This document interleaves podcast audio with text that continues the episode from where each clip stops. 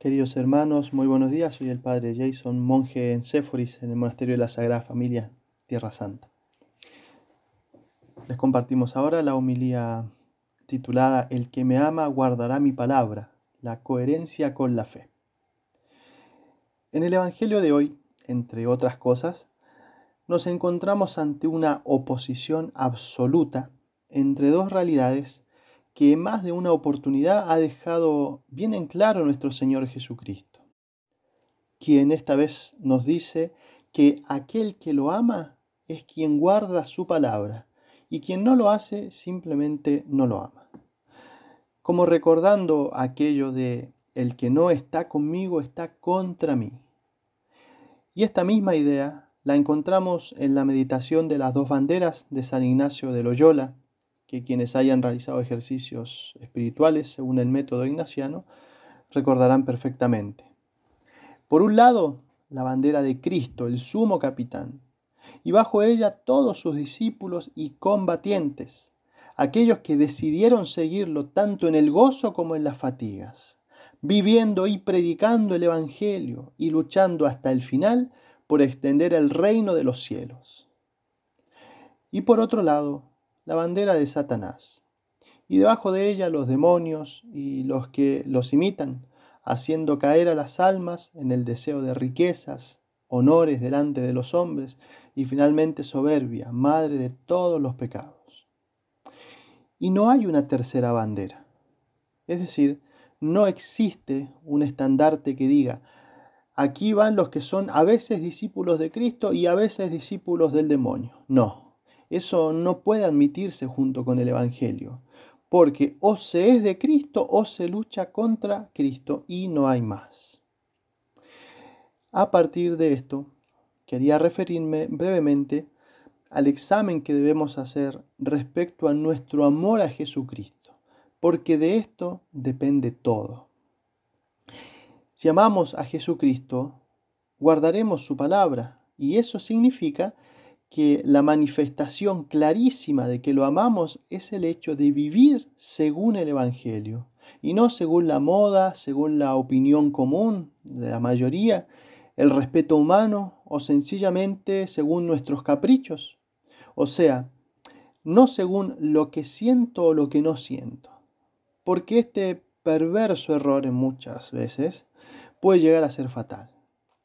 Por ejemplo, hay personas que se dicen creyentes, católicas, pero no van a misa si no tienen ganas. O no perdonan si no lo sienten. O no practican cualquier otra virtud si no se les hace fácil. Todo lo contrario a la cruz de Jesucristo. Respecto a estos mismos ejemplos, digamos que la Santa Misa y la confesión regular son esenciales a nuestra fe. Y además son el punto de partida para nuestra santificación, son la base, el fundamento de nuestra vida espiritual. Y seamos sinceros, queridos hermanos, no es mucho. El día tiene 24 horas, vamos a poner números, y la semana tiene 7 días, es decir, 168 horas en una semana. Y Dios nos está pidiendo por lo menos una, siendo que Él no se olvida de nosotros en ninguna de esas 168 horas, ni en ningún instante de nuestra vida, porque siempre está preocupado de nosotros. Según el otro ejemplo, no perdonar porque no siento algo que me mueva a hacerlo. Cuando Jesucristo lo que sintió fue un temor, una tristeza de muerte yendo hacia la cruz, y fue por cada uno de nosotros. Él no retrocedió y siguió hasta el Calvario. Cuando en su misma muerte, Él seguía perdonando a todos y a nosotros. ¿Y yo pretendo ponerle excusas a Dios para no perdonar? O por ejemplo, no practicar las virtudes, como decíamos, simplemente porque cuestan. Mis queridos hermanos, ese es exactamente el problema, que las virtudes al principio cuestan, son difíciles, sobre todo mientras más grande sea nuestro orgullo Obviamente que va a costar. Pero a medida que perseveramos y aprendemos a, disfrutar, a degustar de hacer actos de virtud, entonces estas se van haciendo más y más fáciles, más llevaderas, más deleitables, y en consecuencia con raíces mucho más profundas que se dejarán ver en el momento de la prueba. En consecuencia, si todo esto nos parece demasiado difícil, es porque estamos quizás amando demasiado poco a Jesucristo. Pero tranquilos, gracias a Dios, y si de verdad queremos, si de verdad nos decidimos, nos determinamos, nos ponemos firmes, esto tiene una consoladora solución. Aprender a enamorarse más de Dios. Y de aquí todo lo demás. Esto ciertamente requiere trabajo, requiere corazón, voluntad de parte nuestra y especialmente docilidad a Dios, ¿no? dejarse guiar, dejarse moldear, porque de parte de Dios, de parte suya, Él, siempre está dispuesto y siempre está deseando santificarnos. Ese es el que más lo quiere, más que nosotros quiere nuestra santidad.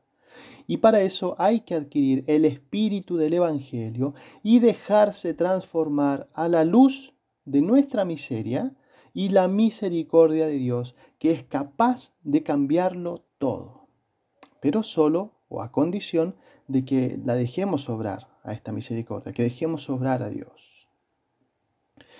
Respecto a esta alentadora posibilidad de cambiar para bien, escribía San Gregorio Magno, Así, algunos que se airan, si sujetan la ira a la razón, la convierten al servicio de un celo santo, ¿no? el que aprenda a defender los derechos de Dios.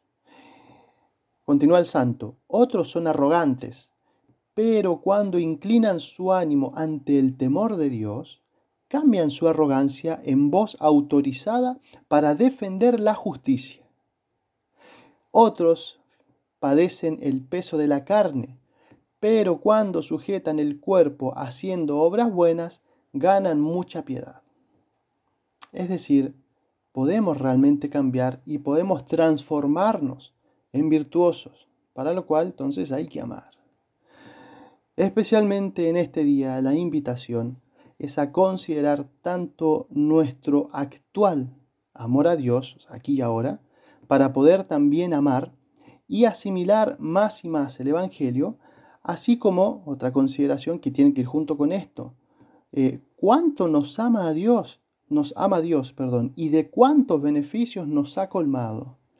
Y sigue y seguirá colmándonos para, colmándonos para suscitar en nosotros ese amor de correspondencia al cual los santos dedicaron su vida. Y recordemos que los santos fueron religiosos y religiosas, pero también madres y padres de familia, obreros, jóvenes, niños, ancianos, etc.